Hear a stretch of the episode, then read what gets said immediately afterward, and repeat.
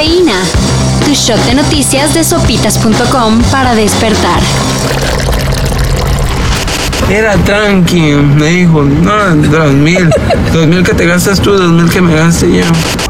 Así como cuando no quieres confesar cuánto te gastaste en la fiesta del fin de semana, igualito nos ha traído el gobierno mexicano con el costo real de la refinería de Dos Bocas en Tabasco, que se inaugura una primera parte este viernes. La primera promesa era que costaría 6 mil millones de dólares, que de por sí es un buen billete, pero pasan los meses y nos han ido moviendo la cifra.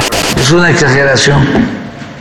Es que les molesta mucho lo de Dos Bocas. Hay un incremento, pero este, en los términos autorizados por el Consejo de Pemex.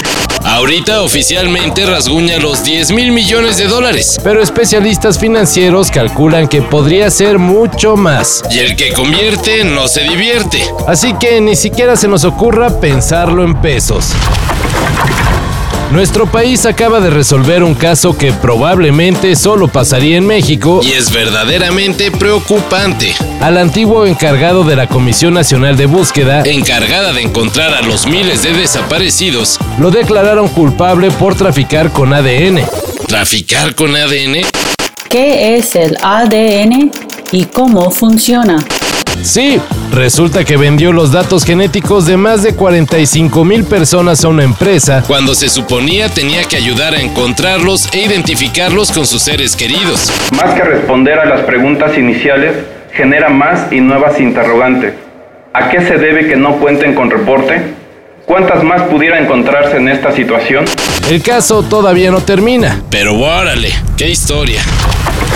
Queremos comunicarle a Europa es que México es uno de los mejores formadores de jugadoras y jugadores profesionales. Mejor hablemos de cosas buenas como el deporte mexicano. No. El cotorro de zurda, riflazo. ¡Moreno! ¡Histórico! Guatemala deja en el camino a la selección mexicana. Y Guatemala está en la Copa del Mundo Sub-20 de Indonesia. Y es que cómo no amargarnos con otro fracasote de la selección nacional de fútbol.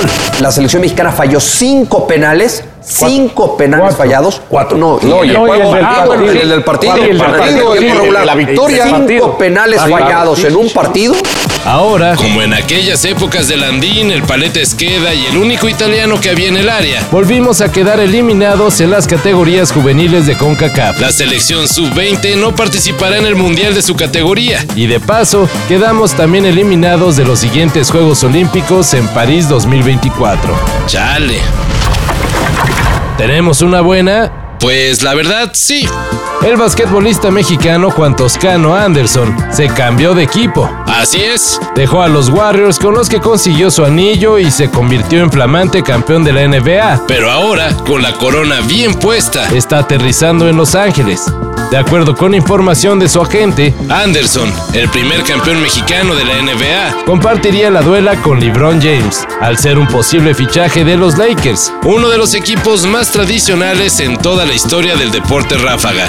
Primero tienen que creer en el sueño. Y yo lo hizo en papel. Puso yo voy a llegar a la NBA y puso en mi en- al lado de mi cama y lo veo todos los días. Ahí está. Y, y Lo la ley de atracción. Sí. lo la famosa attraction law. Sí. Yeah, Sí. the law of attraction, yes. Y bueno, por conciertos no paramos. Vayan abriendo la cartera y las maletas, que ahora nos vamos a los escenarios de León, Guanajuato. Se acaba de anunciar el cartel del Festival Tecate Bajío 2022, con actos bastante atractivos, desde The Rasmus o The Cardigans, hasta actos nacionales como Fobia, Zoé, Plastilina Mosh y Little Jesus. El Bajío Tecate. Tecate Bajío. Tecate Bajío, Taquío, Taquío, Toquete, Tequete, Tocate. Vayan calculándole que este concierto es el próximo 5 de noviembre, así que lleven su éter. Todo esto y más de lo que necesitas saber en sopitas.com.